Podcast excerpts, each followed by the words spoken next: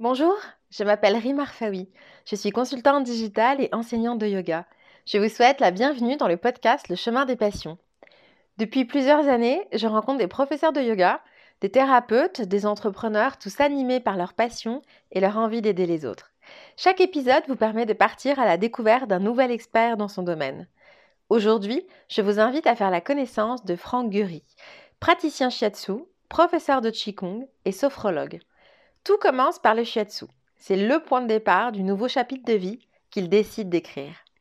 Vous êtes sur le point d'écouter un épisode tonique et enjoué, tout comme mon invité. Je vous souhaite une bonne écoute en notre compagnie.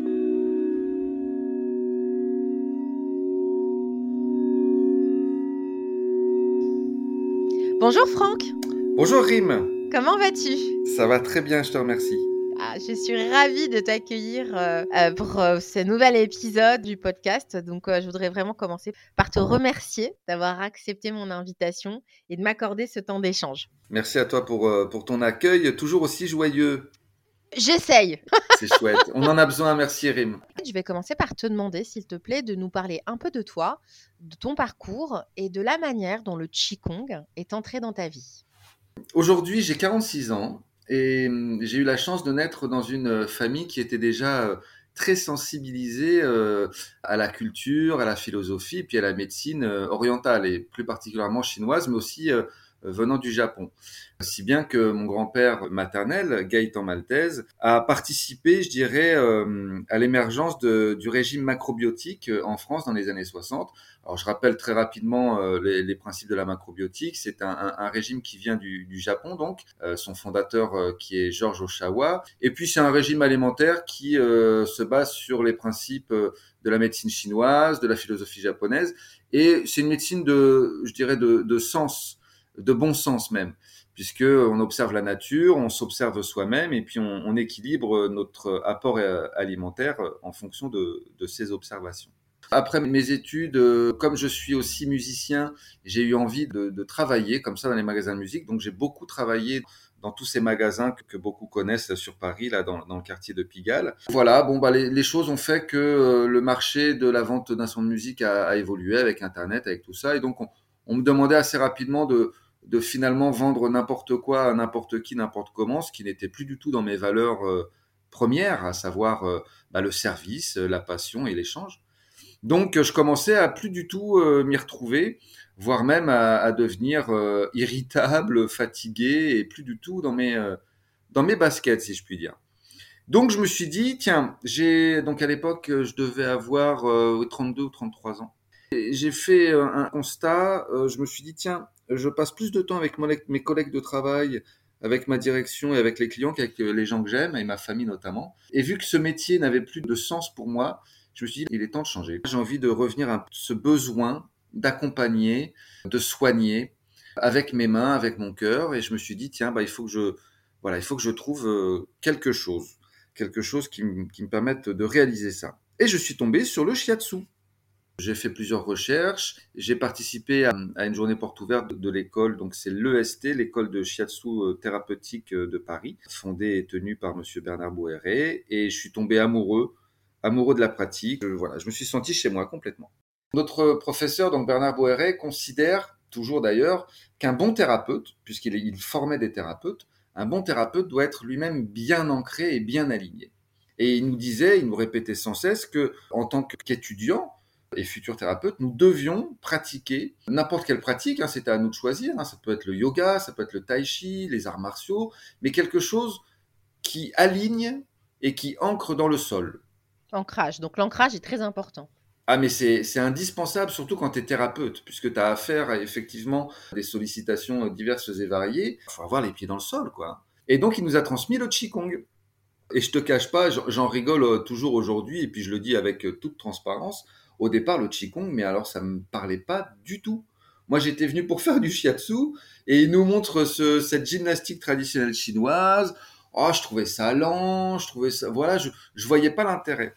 Et plus je pratiquais le Qigong, puisque ça faisait partie du cursus, plus je m'apercevais que dans ma pratique du shiatsu et puis dans ma vie de tous les jours, eh bien, je me sentais beaucoup plus ancré pour le coup, les pieds dans le sol, euh, aligné, il, dit, il, dit souvent les pieds dans la terre et la tête au ciel. Et entre les deux, bah, il y a, l'être humain. C'est très taoïste, ça, comme philosophie. Hein. Et je me suis dit, mais banco, quoi, c'est parti. oui, le Qigong, évidemment. évidemment. Alors, et je peux rebondir juste sur quand tu dis aligné, pour toi, ça résonne comment dans, dans la matière, dans la vie? Pour moi, un alignement, ça passe par au moins deux points. J'ai le centre de la Terre d'un côté et le centre de l'univers de l'autre. Donc la Terre et le ciel. Et moi, j'ajouterais un troisième point pour parfaire euh, complètement euh, cet alignement, c'est le cœur. Hmm. Et quand effectivement tu pars du ciel, tu vas à la terre ou de la terre au ciel et que tu passes par le cœur, là tu es aligné. Dans le Qigong, il y a une posture très, très connue, hein, euh, centrale, qui est la posture de l'arbre, que beaucoup de pratiquants tiennent, euh, tiennent un certain temps selon les, capacités musculaires, parce que ça, ça sollicite pas mal les bras et les épaules, mais c'est vraiment une posture géniale, parce que là, tu es aligné, ancré. Non, je la conseille à, beaucoup de gens, cette posture. Merci d'avoir répondu à petit Merci à toi, Rim, et puis à bientôt. Ah Allez, salut donc, pour revenir au shiatsu, tu disais donc que toi, tu as découvert cette pratique via ton enseignant et donc que tous les jours, tu as fini par remarquer que ça avait un impact ah, sur tout ce que tu faisais quoi, au quotidien.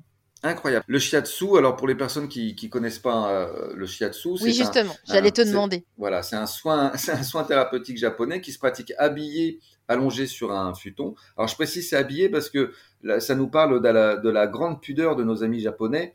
Euh, tout se fait habiller. Euh, normalement, il n'y a pas de contact de peau à peau, c'est-à-dire qu'on a toujours ce qu'on appelle un tenugi, qui est une pièce de tissu que l'on pose sur le front quand on travaille sur le front, que l'on pose sur les mains quand on travaille sur les mains. Et donc, on parcourt les méridiens d'acupuncture. Donc là, on rentre dans la médecine traditionnelle chinoise. On a toujours un entretien, évidemment, au, départ pour savoir un peu euh, pourquoi la personne vient nous voir. Dans l'école de Bernard Boéret, et on apprend différents, euh, voilà, il y a différents niveaux de shiatsu. Ça, ça démarre par le shiatsu dit familial, euh, qui euh, traditionnellement est, est donné euh, en famille, comme son nom l'indique. Vient la deuxième année où là on commence à rentrer dans ce qu'ils appellent le shiatsu traditionnel. Et là, on va un petit peu plus loin dans la médecine chinoise. On va insister sur tel ou tel point d'acupuncture parce qu'il y a des points qui sont ce qu'on appelle des points commandes. Euh, qui vont activer l'énergie euh, dans certains organes, euh, qui vont permettre aussi. C'est toujours une question de circulation rime. En fait, les taoïstes le disent très très bien. la vie, elle est faite pour être en mouvement. Dès que dans un corps, on va dire dans un être vivant plus généralement, dès que cette énergie ralentit, voire même stagne, c'est l'apparition de maladies ou de tensions ou de choses comme ça. Donc, au travers de, du shiatsu, à l'instar de, l'acupuncture, hein, c'est exactement la même chose, sauf que eux, ils plantent euh, des aiguilles. Quels sont les bienfaits? Pourquoi est-ce que j'irai faire une séance de shiatsu? Déjà, moi, je commence toujours par dire que euh, le shiatsu, comme toute autre euh, thérapie dite alternative et douce, faut, faut être prudent avec ça. C'est-à-dire que ça ne doit pas remplacer la médecine moderne.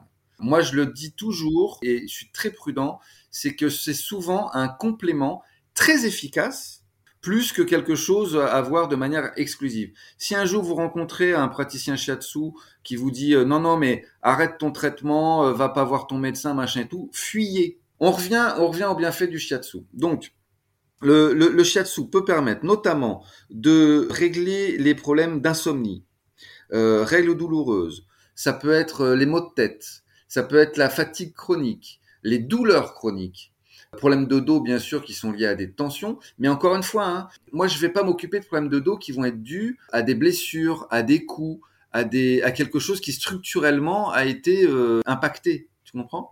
C'est plus de l'ordre de la tension et de la remise en circulation euh, euh, des énergies. Alors ça peut être aussi des problèmes digestifs. Et puis bon bah c'est la régulation des émotions aussi beaucoup. Dans le shiatsu, oui.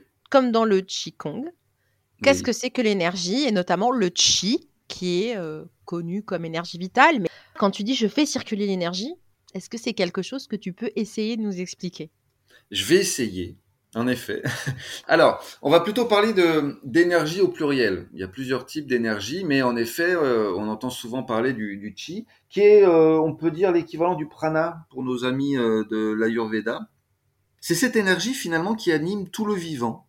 Par exemple, l'énergie que l'on va manger euh, au travers de l'alimentation. C'est ce qu'on appelle le gucci en, médecine traditionnelle chinoise. D'où l'importance évidemment de manger euh, de saison, parce que ça veut dire qu'on mange les, les, énergies de la saison dans laquelle nous vivons.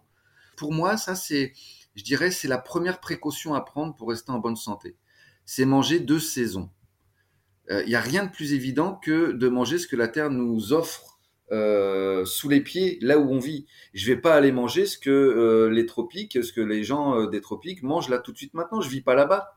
Tu as l'énergie de l'air aussi, celle que tu respires, l'oxygène, évidemment. Et puis bah, après, tu as les énergies. bon, c'est un grand mot, hein, ça n'a rien de mystique ou de spirituel, mais on va dire les énergies cosmiques, d'accord? Les énergies des planètes, il y a l'énergie de la Terre. On n'est pas farfelu quand on dit que euh, la Terre euh, émet euh, une énergie électromagnétique. Oui, oui, elle a une fréquence, la Terre a une fréquence bien Évidemment. à elle. Et puis, elle, et puis elle augmente, mais c'est un, ce sera l'objet d'un autre podcast. C'est ça, exactement. mais, et, et, pour, et pour le coup, effectivement, nous sommes sous l'influence de toutes ces énergies que les Chinois appellent Qi. Quand on commence effectivement à intégrer toutes ces grilles de lecture dans notre quotidien, dans notre vie, bah, ma foi, euh, on travaille sur notre, euh, euh, tiens, j'allais dire bien-être, mais moi je voudrais, s'il te plaît, Rim, qu'on ne parle plus de bien-être. Juste en deux secondes, moi ce qui, ce qui m'embête un peu avec bien-être aujourd'hui, c'est hyper galvaudé, on l'entend partout. Et pour moi, quand j'entends bien-être, je trouve qu'on est encore dans cette idée de dualité. Il y a le bien-être et le mal-être. Il y a le positif et le négatif. Je veux dire, est-ce que c'est mal d'être pas bien, en fait? Je me suis permis avec beaucoup d'humilité, tu me connais maintenant, de transformer bien-être en mieux-être. Pour moi, le mieux-être, tu pars d'un état donné et puis tu vas vers du mieux pour toi. Mais c'est pas forcément du bien, c'est pas forcément du positif. Ça peut être du constructif, ça peut être du confortable, mais euh, sortons un peu de cette guéguerre négative, positive, bien mal. Non. Et donc pour toi, le négatif, quoi, tu, tu remplaces ça par quel mot, par exemple? Par l'inconfort c'est inconfortable, ça me fait mal. Alors soit c'est douloureux, soit c'est euh, euh, inconfortable psychologiquement parlant, mais pourquoi négatif? Non. C'est insupportable de voir sur les réseaux sociaux euh, libérez-vous ou chassez les émotions négatives. Moi, je je peux, plus, je peux plus entendre ça. La colère, la tristesse, tout ça, ça n'a rien de négatif. Ça peut être inconfortable, je le conçois évidemment, mais ça n'a rien de négatif. Pour revenir au Qigong, Qu'est-ce que le Qigong? Alors, hmm. le Qigong, donc évidemment, euh, Qi, là on vient de le voir, c'est l'énergie. Ou les énergies, si vous voulez euh, aller un petit peu plus loin. Gong, alors ça s'écrit Kong, Gong, euh, moi je prononce Gong, hein. c'est l'exercice, le travail, la mise en mouvement. Donc là on est en plein dedans. C'est là donc la mise en mouvement, le travail, l'exercice de cette énergie en nous, qui circule en nous. Et donc au travers de ces mouvements plutôt lent, on étire les méridiens d'acupuncture. Par exemple, j'ai ouvrir grand les bras. Il y a le méridien, par exemple, du poumon, méridien du, cœur qui passe par le bras, qui passe par la poitrine. Et en, ouvrant ça, en étirant ça, qu'est-ce que je fais? Eh ben, je permets à cette énergie de circuler euh, naturellement. Hein, c'est un peu comme un tuyau, euh, un tuyau d'arrosage. Tu vois, tu as, l'eau qui coule dedans. Si ton tuyau d'arrosage, il est tout emmêlé, ça coule moins bien que si tu l'étends tu, comme ça, tu l'alignes il faut savoir que il fait partie intégrante de la médecine traditionnelle chinoise. Dans l'arsenal thérapeutique euh, chinois, les, médecins chinois utilisent l'acupuncture, on en a parlé, le tuina, la diététique chinoise, la pharmacopée et le qigong. Mais il y a encore des cliniques en Chine où tu vas voir un médecin qui, lui, après un diagnostic, il va prendre les pouls, il va discuter, il va regarder la langue ou le, ou le fond de l'œil et il va te dire, OK, je vais te prescrire deux ou trois mouvements qui vont être en relation avec l'organe ou le, un groupe d'organes à, je dirais, à libérer ou à, ou à régénérer. Et donc, les bénéfices de la pratique du Qigong? On ressent très très rapidement déjà de l'apaisement. Moi, j'aime bien pratiquer et proposer le qigong à, mes élèves comme étant une méditation en mouvement. Hein, c'est pas toujours facile de méditer en statique euh, façon lotus. Donc, le, le, simple fait de mettre en mouvement le corps et de porter notre attention sur la respiration, il y a déjà euh, de l'apaisement d'entrée de jeu. Après, on en revient un peu à ce que euh, produit le shiatsu ou le tuina, c'est effectivement cette régulation de la circulation des énergies dans les méridiens d'acupuncture. Et donc, on va travailler sur, par exemple, euh, régénérer l'énergie et les fonctions de l'estomac, de la rate, du poumon, du cœur. Et si tu veux, L'énergie vitale dans les méridiens d'acupuncture, je ne vais pas te faire un cours de médecine chinoise tout de suite, mais euh, c'est un peu le principe des vases communicants.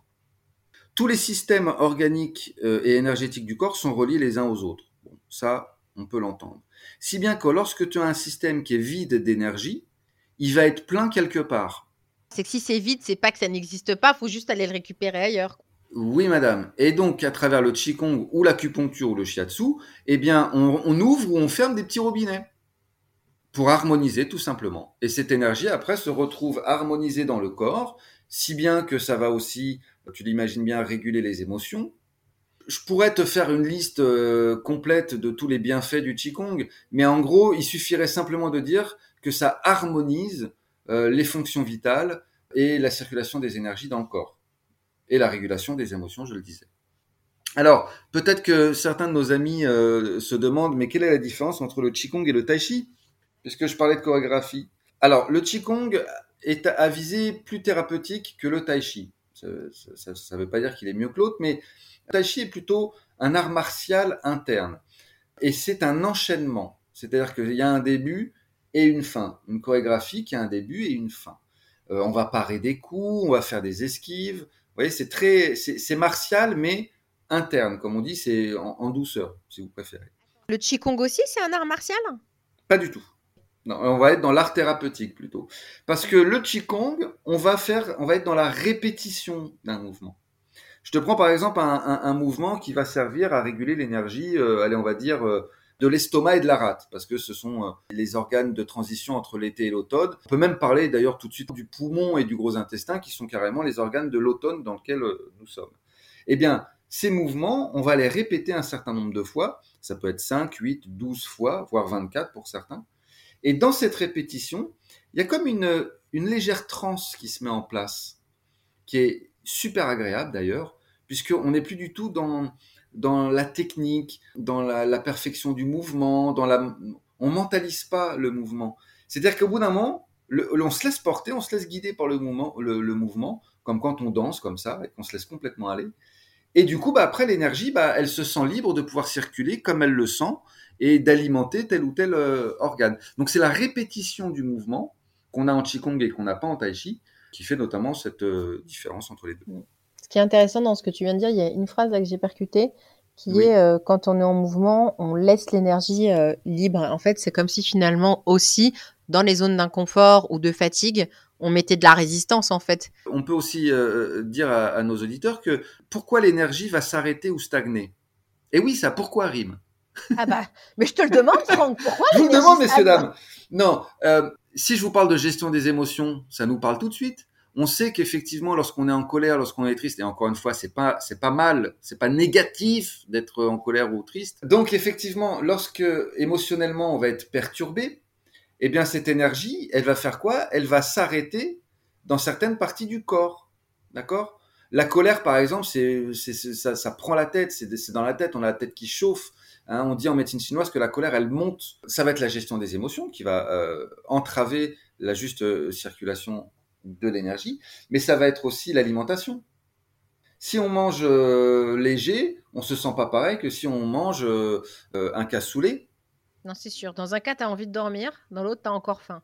Mais, mais au-delà de la faim que tu as apaisé ou pas, Au-delà de ça.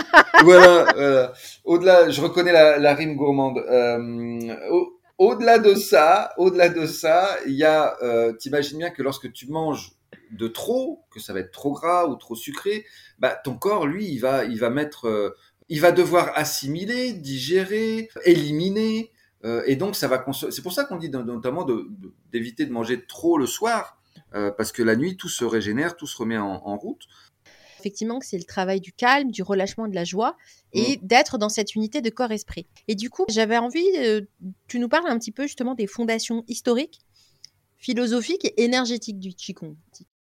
Il y en a certains qui ont daté ça de, de 3000 à, à 5000 ans. L'être humain, euh, très rapidement, a tenté de trouver des moyens d'aller mieux, euh, de prendre soin de, lui. Et souvent, c'est encore une fois, je reviens sur cette observation de la nature, euh, il y a pas mal de mouvements de Qigong qui reprennent euh, des attitudes euh, d'animaux. Hein, il y a la grue, il y a l'ours, il y a le tigre.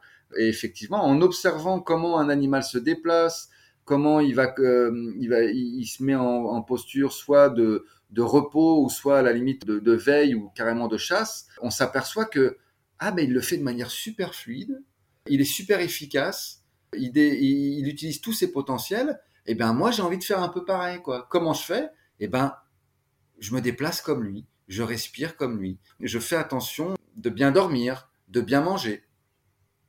Si tu veux, c'est encore une fois, c'est on est on est dans l'observation de la nature, puisque le grand problème de, l'être humain euh, moderne, c'est cette séparation euh, qui a commencé il n'y a pas si longtemps à l'échelle d'ailleurs de l'évolution, cette séparation d'avec la, nature et l'univers.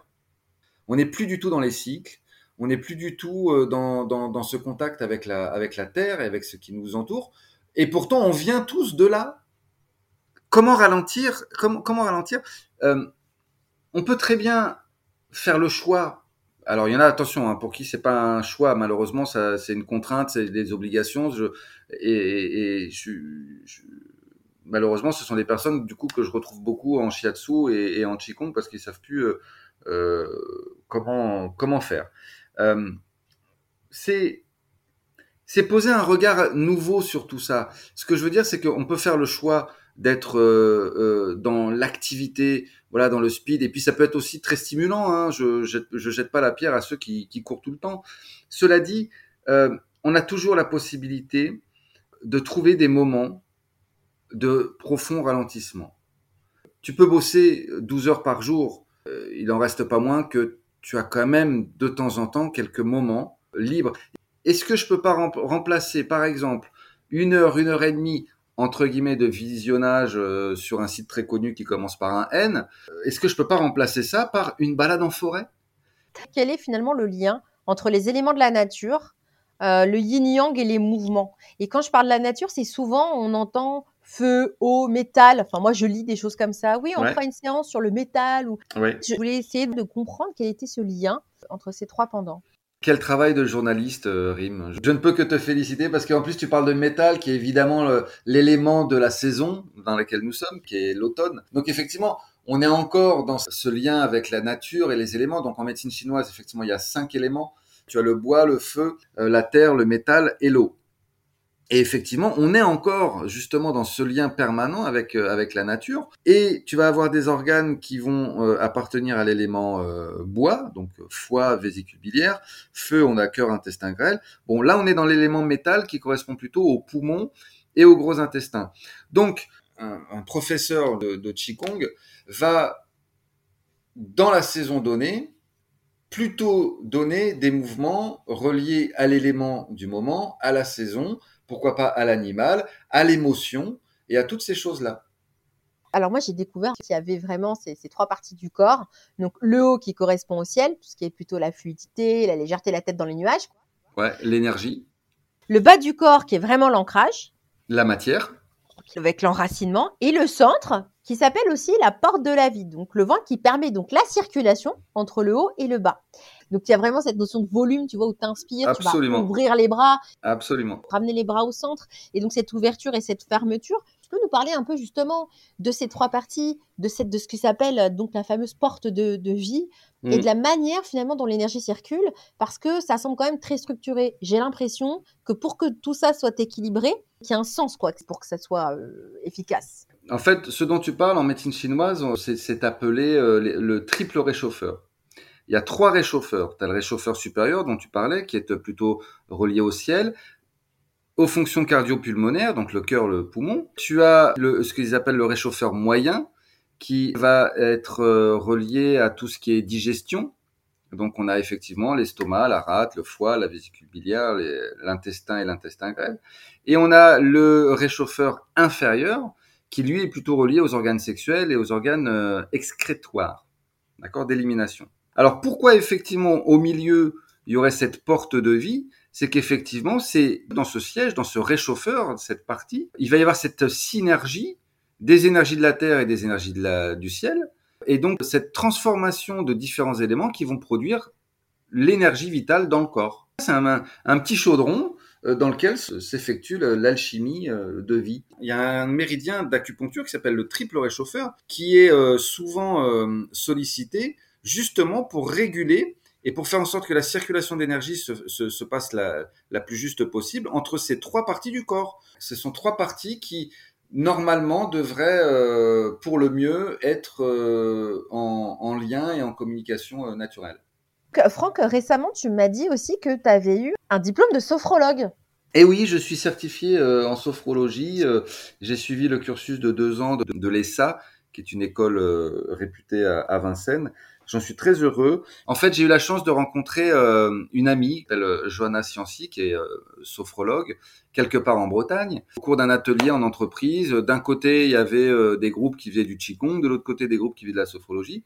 Et puis, je vais voir cette gentille nana. Bonjour, comment ça va? Ouais, tout ça, on fait ça. Et puis, tout de suite, on s'est reconnus rapproché. Très rapidement, on a eu envie de travailler ensemble. Je lui ai donné quelques soins shiatsu, je lui ai donné quelques cours de qigong et tout. Et puis elle me dit, mais Franck, c'est de la sophrologie ton histoire là. T'es en train de faire de la sophrologie. Je lui fais, bah déjà tu te calmes pour, pour commencer. Très rapidement, en shiatsu et en qigong, j'y mettais des notions, je dirais, de conscience, de visualisation, d'état de conscience modifié, tu vois. Et donc elle me dit, mais ça c'est tout à fait de la sophrologie. Et donc, elle, elle est géniale parce qu'elle me dit, euh, tu t'inscris à une formation de sophrologie ou je suis plus ta copine? Non, parce qu'elle avait certainement compris l'importance du lien qu'il me fallait faire euh, entre tout ce que je savais déjà et euh, ce qu'il fallait que je valide euh, véritablement. Et j'ai adoré, j'ai adoré cette formation. Alors, la, la sophrologie, nous, on a abordé ces points de quelles sont les différences entre les méthodos. Donc, au final, toi, avec cette casquette de sophrologue, qu'est-ce que tu as envie de nous dire? Tu vois, ça peut perdre les gens au bout d'un moment. Mais je comprends, mais je, je, je, vais vous retrouver, chers amis. Simplement en vous disant, voilà, la sophro, ça vient d'où C'est qui? Alfonso Caicedo, qui était un neuropsychiatre, a créé cette méthode après avoir fait le tour du monde. C'est-à-dire qu'il a abordé différentes pratiques. Donc, ça passe du yoga au qigong, à la méditation, au tai chi, à plein de, je dirais, de pratiques énergétiques corporelles. Il a créé cette méthode en alliant le mouvement, la respiration et je dirais l'exploration de la conscience. D'accord? Ça peut passer notamment par la visualisation, mais il n'y a pas que ça. Durant les deux années de formation euh, que j'ai adoré, il y a la notion de nouveau regard qui m'a un peu sauté à la figure et d'actualisation, qui, est, ce sont des notions chères à, à, à la sophrologie. Et donc le sophrologue, qu'est-ce qu'il va faire? Il va aller puiser dans les potentiels que tu as, toi, aujourd'hui, créés euh, à l'aide de tes expériences de vie. Il va, il va aller puiser euh, dans certains de tes enseignements, dans plein de choses. Et puis, on va créer ensemble ce nouveau regard. J'aimerais bien un peu conclure, euh, parce que ça y est, mon cher Franck, nous arrivons à la fin. Oh non J'aimerais bien en fait que tu nous parles un petit peu de toi, du coup, ta pratique personnelle euh, du Qigong aujourd'hui et qu'est-ce qu'elle t'apporte en fait après justement euh, tout ce temps. D'ailleurs, ça fait combien de temps que tu pratiques maintenant, toi, le Qigong? J'ai commencé les cours en 2014. Donc, quelle est ta pratique aujourd'hui? Quelle est personnelle? Alors, moi aujourd'hui, c'est à titre personnel, c'est surtout la méditation. Le Qigong, je le pratique avec grand plaisir avec euh, mes élèves, ou quand d'ailleurs je suis en vacances et que je me retrouve dans la nature et que je euh, je, je, peux pas faire autrement que là de me mettre en mouvement parce que la nature m'invite à, à, à, le faire. Mais disons qu'au quotidien, c'est surtout euh, la méditation que, je pratique. Ça va peut-être pas plaire à, à, certains de nos auditeurs et auditrices, mais je suis complètement en dehors de l'académique. Ce que je veux dire par là, c'est que je, suis même capable, avec humilité, hein, de, créer mes propres mouvements de Qigong. Et donc ça, je peux passer un peu de temps là-dessus. Je tiens particulièrement à, m'épargner euh, les pièges euh, du dogmatisme. Peu importe la pratique, je tiens à préciser, et ça c'est très important, que ce soit le yoga ou le qigong, euh, rappelez-vous les amis que ce sont des pratiques qui ont été euh, développées il y a déjà longtemps, dans des cultures, dans des pays et sur des corps différents des nôtres aujourd'hui. Moi je trouve que c'est pas un problème que de faire évoluer ça encore une fois avec humilité. Je veux dire, il y en a qui sont vraiment dans cette espèce de traditionnalisme identitaire qui pour moi est un frein, une limite et une résistance à la bonne circulation des énergies.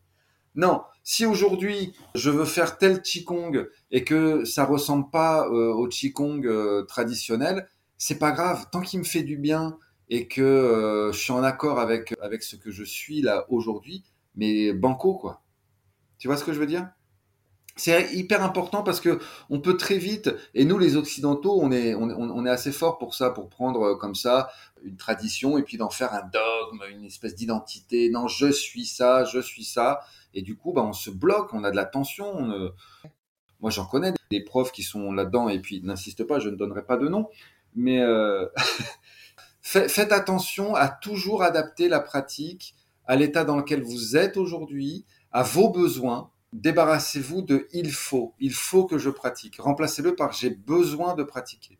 Donc toi aujourd'hui, le Qigong, tu le pratiques principalement avec tes élèves et au quotidien, c'est plus euh, finalement euh, la méditation et la respiration qui sont tes outils. Je pratique le Qigong en faisant la vaisselle. Je pratique le Qigong en faisant euh, mes courses. Ouais, je sais, moi aussi j'ai vu Karate Kid quand j'étais gosse. Ah. Tu vois ce que je veux dire? Là, c'est pareil que ce soit le yoga, la méditation ou autre chose. En fait, ça devient un mode de vie, un état d'être, tout simplement. Pour moi, le qigong, c'est je prends le verre qui est sur la table, bah je, je suis dans ma présence, je suis aligné je vois très bien ce que tu veux dire. tu es en train de parler de l'état d'esprit du Qigong et comment tu le transposes dans d'autres activités. Être dans, le, dans, dans un faire différent. Tu... La répétition des mouvements, elle vient apaiser l'esprit, finalement. Mmh. C'est génial ce que tu viens de dire parce que tu as dit euh, être dans un faire différent. Et euh, moi, je te renverrai la balle en te disant faire dans un être différent. Transformer le verbe faire en verbe être. On passe trop de temps à faire, on en oublie d'être. Dès que tu commences à mettre du sens à ce que tu fais, et, du coup, tu, tu, ça devient de l'être. La, vaisselle, évidemment, ça peut être vu comme une corvée, mais ça peut être vu aussi comme quelque chose que tu fais pour la communauté, pour le, collectif, pour la famille si tu es en famille, ou même pour toi. On vit beaucoup mieux dans, une, dans un environnement propre, rangé. Hein, c'est mettre de l'ordre dans la conscience et mettre de l'ordre autour de soi. Donc, mettez du sens. Et c'est pas se prendre la tête et analyser, il faut mettre du sens sur tout, non, mais mettez du sens constructif créatif à ce que vous êtes. Et du coup, ce que vous allez faire, ça va être de la joie. Ça me fait penser d'ailleurs notamment, mais encore une fois, ce sera notre 34e podcast ensemble, ça me fait penser à la psychologie positive. C'est magnifique, ça. C'est ce qu'ils appellent l'expérience optimale. C'est incroyable. Je vous invite à vous orienter vers ça. Juste y poser un regard, c'est incroyable. Qu'est-ce que l'expérience optimale? L'expérience optimale, c'est toutes ces expériences qu'on a tous et toutes euh, vécues, hein, toi, moi et nos auditeurs. C'est lorsque tu es euh, dans cette euh, expérience de vie. Alors ça peut être un exploit sportif, ça peut être quelque chose d'artistique, ça peut être faire la vaisselle, où effectivement tu réunis tous tes potentiels sur le moment, tes capacités, tes potentiels, toute ton attention, d'accord, que tu mets du sens, qu'il y a quand même une petite pointe de défi dedans pour euh, toujours te, te, dépasser un petit peu sans, dans, dans, la mesure du possible. Hein. Donc, euh, toutes ces caractéristiques, donc euh, je défie, mettre en, en, mouvement nos capacités, nos potentiels, faire preuve d'attention, être dans le présent. Et tu sais, c'est ces moments où effectivement le temps disparaît. Oui, je vois. Ce que certains aujourd'hui appellent le flow aussi, quoi, les états de flow. Eh ben, merci. Et souvent, le, lien est fait entre l'expérience optimale et l'état de flow. Oui, et surtout, ce qui est très important, c'est que au final, toutes ces expériences de vie euh, vécues de cette, euh, de cette manière, avec cette intention, il en ressort une énergie et une émotion qui est, je te le donne en mille, la joie. Rappelez-vous quand vous avez fait votre randonnée et que vous êtes arrivé au bout, que vous avez mis en, en place vos potentiels, le défi, le machin, tout, vous arrivez, vous êtes joyeux. J'y suis arrivé, je l'ai fait. Tu peux aller faire une rando de 3 ou 4 heures très pénible pour un court instant de bonheur. Tu sais, ce ratio. Ouais, mais tellement intense. Mais exactement, exactement, parce que comme il est très intense, il vient finalement nourrir le ça en valait la peine. Et pour faire le lien avec tout ce qu'on dit, là, à ce moment-là précis, la joie qui est euh, manifestée, c'est euh, la manifestation d'une circulation absolument euh, libre et forte de toutes les énergies dans le corps. On n'imagine pas à quel point là ton foie, ton estomac, ta rate, ton poumon et tout là ils sont ils sont hyper excités, ils sont pleins d'énergie, toutes tes cellules sont à, à fond les ballons. Yes, euh, je fais un rapprochement rapide. Le processus de cicatrisation du corps, c'est entre autres une des manifestations absolument fascinantes de la vie qui tient absolument à garder une, une intégrité, une harmonie, tu vois? La vie, elle est faite pour avoir un début et une fin, on est d'accord, c'est pas un problème. Mais il y a cette idée d'évolution. La vie, dans son essence, est vouée à euh, garder ce, principe euh, d'évolution, d'épanouissement, et puis surtout de maintien de l'harmonie. Tu sais, tu, parlais de tenségrité, euh, on peut parler aussi d'homéostasie, on peut parler de, cet équilibre et de l'harmonie que la vie tient à conserver, tu vois. Et pour finir, et quand tu es dans l'expérience optimale, le flow, ou dans cette euh, énergie euh, de joie, dans l'évolution l'épanouissement, et eh ben ton corps se reconnaît là-dedans, il y a une résonance. Tu vas retrouver tout ça dans quelque chose euh, qui est à, à, portée de, de ta main et de ton cœur et de ta conscience. J'ai nommé le présent. Tout simplement. À partir du moment où tu portes ton attention sur l'instant présent, on est soit dans le passé, soit dans le futur. Dès que tu es maintenant et que tu es dans ce que tu fais, tu es dans ce que tu fais, eh ben, tu es dans ce flot qui est la vie, tout simplement. Pas obligé de courir un marathon de 24 heures, tu vois. Il y a des traditions qui parlent de, nirvana, mm. qui parlent justement d'un moment où effectivement, bah, tu es cette espèce de, joie et d'amour et de lumière euh, euh, permanente. Mais euh, là, on n'est plus un être humain. Et puis on n'est plus à Paris. Hein. Et on n'est plus à Paris. non, mais euh, arrêtons avec ça. Tu peux, tu, tu peux trouver l'extase dans le métro, dans, sur la ligne 13 à 8 heures du matin. Tu peux trouver. Ah mais bah, oui, madame. Excusez-moi, mais je, je, je, lance un appel. Est-ce que quelqu'un veut faire un vie ma vie avec Franck pendant une journée? Oui, mais venez, venez, on prend le métro ensemble. 13, 4, 7. Je vous assure, je vous assure que vous. Allez, un petit, une petite astuce comme ça pour, et puis, pour finir là-dessus. Euh, vous êtes sur la ligne 13 le matin à 8 heures, le lundi matin, on est tous serrés, euh, ça tire la tronche, tout le monde est fatigué, ça sent pas bon, tout ça. On parlait du nouveau regard et de l'actualisation. Qu'est-ce qui vous empêche d'ouvrir les yeux, de regarder autour de vous et de vous dire que tous les, tous les êtres vivants qui sont là, tous ces gens-là, c'est de l'amour densifié, c'est de l'amour matérialisé. Alors évidemment, si je m'arrête effectivement à ce qui est visible et ce qui éventuellement résonne avec euh, certains de mes conditionnements, certaines de mes peurs et tout, évidemment, je peux tomber dans le piège. Mais si par contre j'ouvre le cœur et j'ouvre l'esprit en me disant mais non, ce sont des gens sensibles comme moi qui ressentent l'amour, qui sont capables d'en donner, qui sont capables d'en recevoir. Et bien tout d'un coup, eh ben tu ressens un truc qui s'appelle l'empathie. Absolument, l'empathie et il y a quelque chose qui se qui se transforme c'est plus la ligne 13 bondée avec plein de gens qui sont euh, stressés et tout. C'est un endroit dans lequel tu te trouves à, euh, à proximité de vie qui ressentent, qui créent, qui voilà, et, et, là voilà, tu te nourris de ça. Et moi je m'éclate, moi je fais ça dans le métro.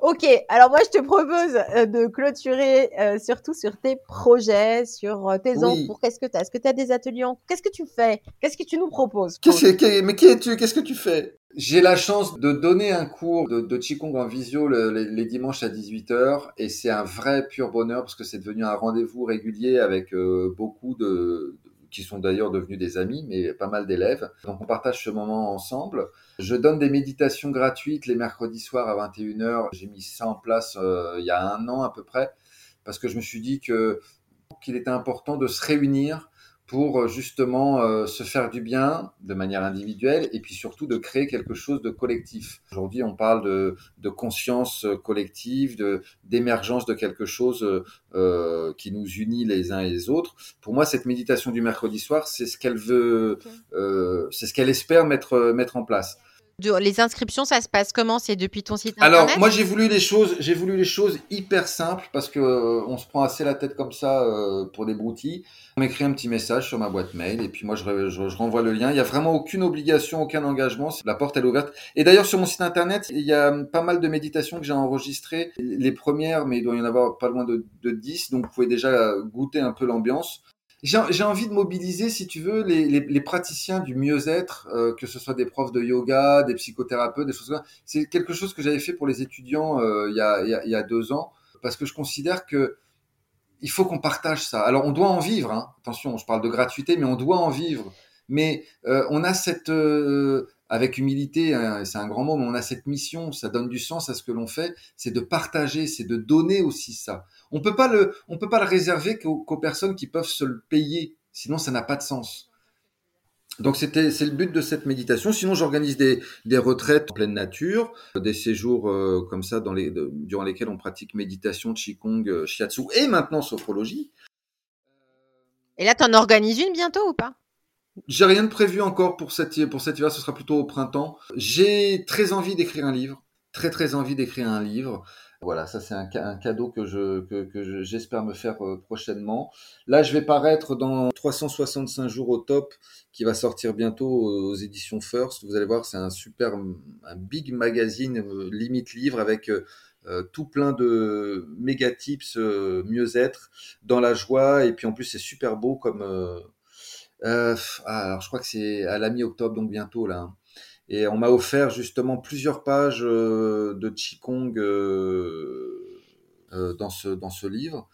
Et puis, bah, mon projet, c'est de vivre au présent et puis d'écouter régulièrement le chemin des passions. Ah ça, c'est une bonne idée, ça. C'est un bon podcast. ouais.